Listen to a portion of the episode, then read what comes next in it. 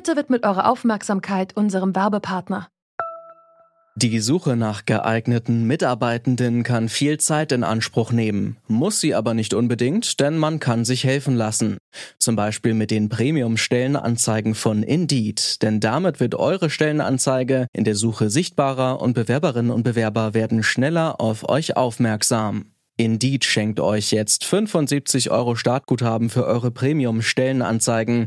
Klickt dazu auf den Link in den Show Notes. Es gelten die AGB. Der Winter präsentiert sich allerdings anders, als wir ihn erwartet haben. Rekordtemperaturen fast, kann man sagen. 11 bis 14 Grad und 15 am Oberrhein. Morgen Nachmittag geht es rauf auf 10 Grad in den mittleren Höhenlagen. Bis zu 16 Grad werden es morgen in München sein. Ja, wo ist er denn jetzt, der Winter auf der Nordhalbkugel? Ja, das fragen wir uns wahrscheinlich alle. Jetzt schon ist klar, der Januar 2020 gehört zu den Top 10 der wärmsten Januarmonate in Deutschland seit Beginn der Wetteraufzeichnung. Normalerweise gibt es im ersten Monat des Jahres neun Tage Dauerfrost. Dieses Jahr war es gerade mal einer. Auch auf Schlittenfahren und Schneemänner bauen mussten die meisten Menschen hierzulande dieses Jahr bisher verzichten. Wir fragen uns daher bei zurück zum Thema, welche Folgen hat der ausbleibende Winter für Mensch und Natur? Heute ist der 12. Februar 2020. Ich bin Eva Morlang. Hi. Zurück zum Thema.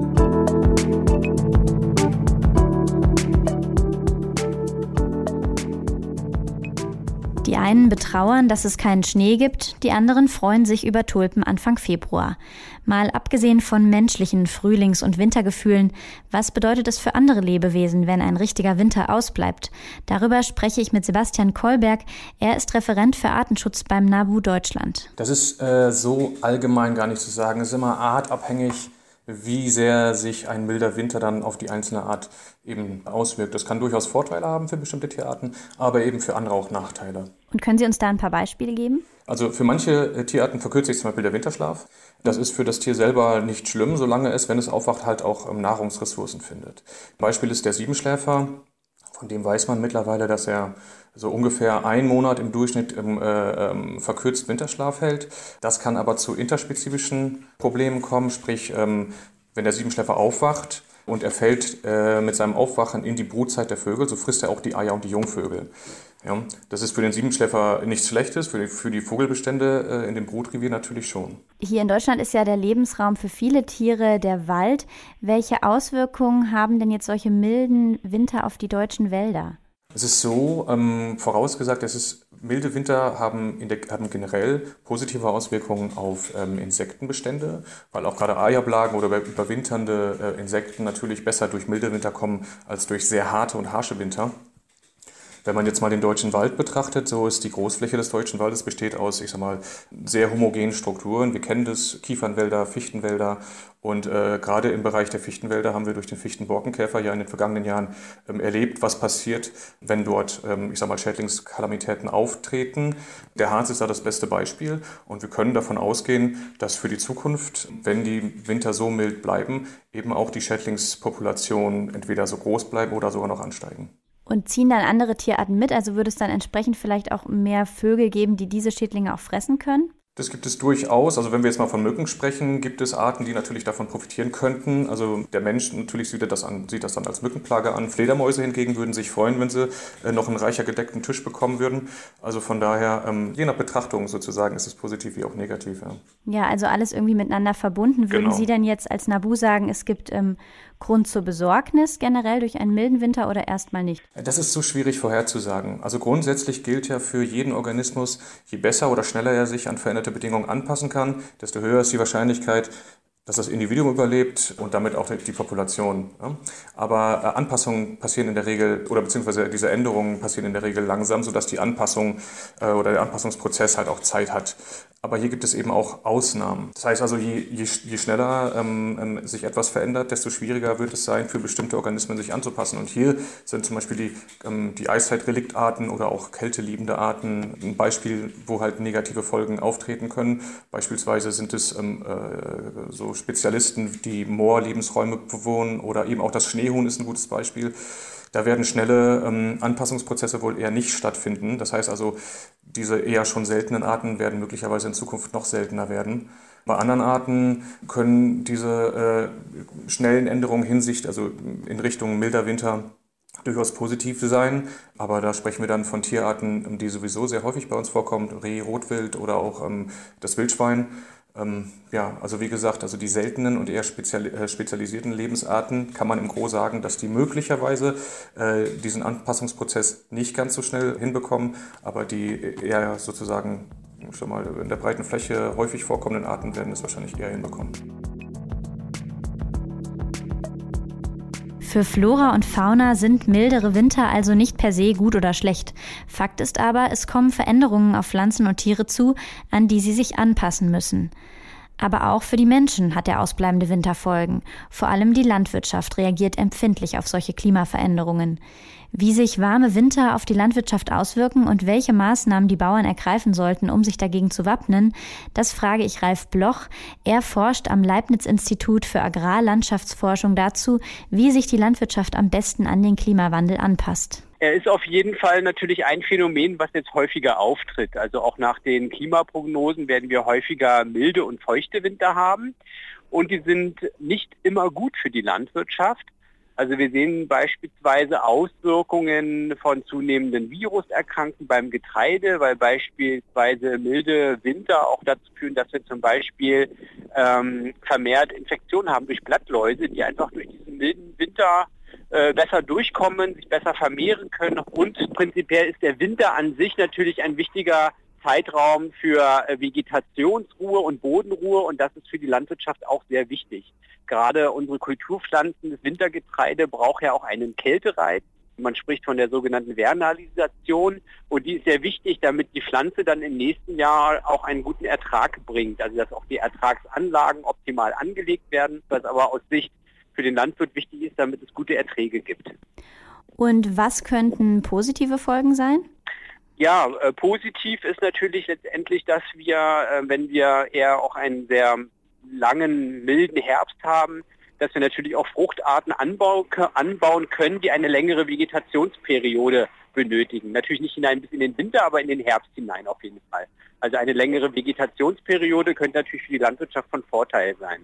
Für den Anbau bestimmter Fruchtarten, wie beispielsweise spätreifende Kulturen wie die Sojabohne oder auch ein Körnermais. Und wie reagieren Landwirte aktuell schon auf die Folgen von solchen Klimaveränderungen? Ja, also man muss natürlich dann entsprechend regulieren. Also das heißt natürlich schauen, äh, mit welchen Sorten kann ich arbeiten, die beispielsweise auch gut angepasst sind. Da gibt es durchaus viele verschiedene Sorten, die einen eher stärkeren Kältereiz brauchen oder einen eher weniger starken Kältereiz. Da kann der Landwirt äh, sich darauf anpassen. Er hat natürlich Möglichkeiten, auch über die Fruchtfolge zu agieren, ja, oder auch zum Beispiel die Bodenbearbeitung und die Aussaattermine entsprechend anzupassen. Und denken Sie, dass generell ein Klimawandel jetzt die Landwirtschaft insofern umstellen wird, dass wir ganz andere Arten, zum Beispiel irgendwann hier Orangenplantagen in Deutschland sehen? Ja, also auf jeden Fall sind die, werden wir natürlich nicht sofort ganz radikale Umbrüche haben. Aber die Landwirte merken jetzt auch schon, dass auch bestimmte Dinge nicht mehr allzu gut klappen. Also man muss in bestimmten Regionen in Deutschland sich schon Gedanken machen, ob da der Ackerbau wirklich auch noch finanziell tragbar ist, gerade auf sehr leichten und trockenen Standorten. Da muss man gegebenenfalls über Nutzungsänderungen nachdenken. Aber ich denke, jetzt wird sich das Anbauspektrum verschieben. Also beispielsweise Fruchtarten wie Sojabohne oder auch Körnermais in bestimmten Regionen, die einen höheren Wärmeanspruch haben, äh, vielleicht auch Hirse oder Amaranth ne, als so, sogenanntes Pseudogetreide könnte in bestimmten Regionen Deutschland gut wachsen. Und da werden wir auf jeden Fall eine Verschiebung bekommen. Wie ist denn jetzt die Stimmung? Jetzt äh, Mitte Februar ist der Winter jetzt quasi schon als mild durch oder gibt es gerade noch eine Angst vor einem doch noch mal heftigen Frost, der dann die ersten Blüten töten könnte? Genau, also das ist ja immer ein Problem, also was wir jetzt gesehen haben, natürlich, dass alles schon recht gut wächst. Ja, gerade das Getreide wächst, wir haben die Unkräuter, die wachsen, das ist eben auch ein Problem. Wenn die Unkräuter wachsen und wir eigentlich äh, die Böden nicht so weit befahrbar haben, dass wir die irgendwie gut regulieren können, das kommt ja auch noch hinzu. Die Gefahr von Spätfrösten besteht immer. Ja, wir haben ja noch bis in den Mai hinein die Möglichkeit, dass dann eben auch noch Fröste kommen. Es ist dann entscheidend, wie weit die Bestände entwickelt sind. Und je, je mehr die Blüte jetzt beispielsweise im Obst auch früh, früh beginnt und es dann zu Spätfressen kommt, das kann natürlich dann fatale Folgen haben.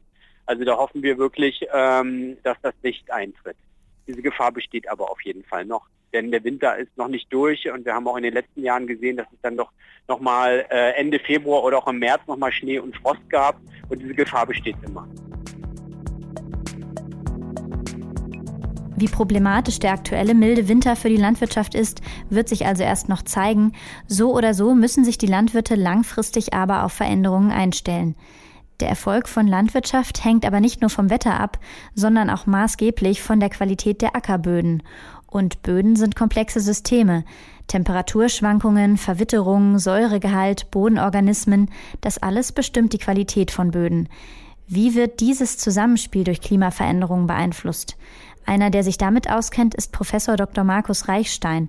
Er ist Direktor des Max-Planck-Instituts für Biogeochemie und Experte für Nährstoffkreisläufe. Ihn habe ich gefragt, wie problematisch milde Winter für die Böden sind.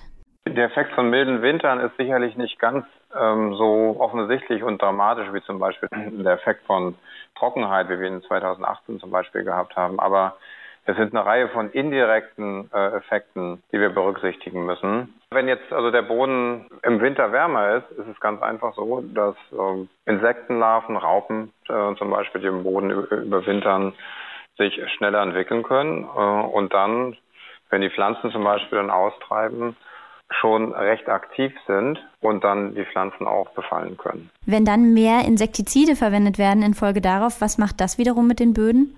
Grundsätzlich ist ja das Ziel von den Insektiziden auch eben entsprechend die Organismen abzutöten. Das führt äh, natürlich letztendlich dazu, dass wir dann weniger Bodenorganismen, weniger Biodiversität äh, im Boden haben, in Bezug auf Insekten zum Beispiel. Und da diese Bodenorganismen letztendlich den Boden auch sehr stark beeinflussen, indem sie ihn zum Beispiel wie Regenwürmer äh, durchwühlen sozusagen und dadurch auch eine Bodenstruktur äh, erzeugen, diese Funktion dann eventuell eingeschränkt und es kann dazu kommen, dass der Boden zum Beispiel sich stärker verdichtet, ähm, wodurch es dann wiederum dazu kommen kann, dass mehr ähm, Wasser vom Boden abläuft, Wasser nicht so gut eindringen kann in den Boden, dass es zur Erosion kommt. Das hängt dann auch sehr stark von der Bodenart ab. Ein lehmiger Boden verhält sich dann auch sehr anders als ein, äh, als ein sandiger Boden. Und welche Auswirkungen, die für uns sichtbar werden, könnte es noch geben, jetzt abgesehen von Insektenplagen zum Beispiel? Naja, letztendlich ist es natürlich auch hier äh, so, dass wiederum gilt, je wärmer es ist, desto höher ist die biologische Aktivität. Und damit wird eben auch der Kohlenstoff, der im Boden ist, vermehrt veratmet. Das hat einerseits natürlich was mit dem Treibhauseffekt dann zu tun. Wenn wir Kohlendioxid aus dem Boden verlieren, haben wir mehr in der Atmosphäre und der Treibhauseffekt wird eben weiter befeuert. Und andererseits äh, spielt der organische Kohlenstoff, der dann eben veratmet wird, auch für die Bodenstabilität eine wichtige Rolle. Und wenn der verloren geht, nimmt dann natürlich die Stabilität der Böden auch ab. Das klingt jetzt so, als wären langfristig schon die Folgen eher negative. Sagen wir generell, die biologische Aktivität steigt eher an, wenn es wärmer ist. Also so ähm, pauschal negativ ist das nicht unbedingt. Aber das Problem ist sicherlich, wenn diese Art von Änderungen zu schnell geschehen, dann kann sich auch das Ökosystem eventuell nicht an diese Änderungen schnell genug anpassen und dann kann es aus dem Gleichgewicht kommen. Wir haben uns heute gefragt, welche Folgen hat der ausbleibende Winter auf die Natur und uns Menschen? Für die Tierwelt jedenfalls nicht nur negative. Insekten zum Beispiel können in milden Wintern sehr viel besser überleben, was natürlich wiederum Folgen für andere Arten hat. Grundsätzlich gilt, wie Tiere mit dem warmen Winter zurechtkommen, hängt davon ab, wie anpassungsfähig sie sind. Das gilt nicht nur für Tiere, sondern auch für das Ökosystem als Ganzes und auch für die Landwirtschaft. Denn wenn mehr Insekten überleben, überleben auch mehr Schädlinge und die setzen dem Getreide zu. Dafür könnte es sich künftig mit milderem Klima auch anbieten, ganz andere Obst- und Getreidesorten anzupflanzen. Zum Beispiel Soja und Amaranth passt doch auch wiederum ganz gut zu den aktuellen Ernährungstrends. Das war zurück zum Thema heute am 12. Februar 2020. Wenn ihr ein Thema oder eine Frage habt, der wir unbedingt mal nachgehen sollten, schickt uns gerne eine Mail an kontakt.detektor.fm. Ich bin Eva Morlang, ich sage Tschüss und danke fürs Zuhören. Zurück zum Thema vom Podcast Radio Detektor FM.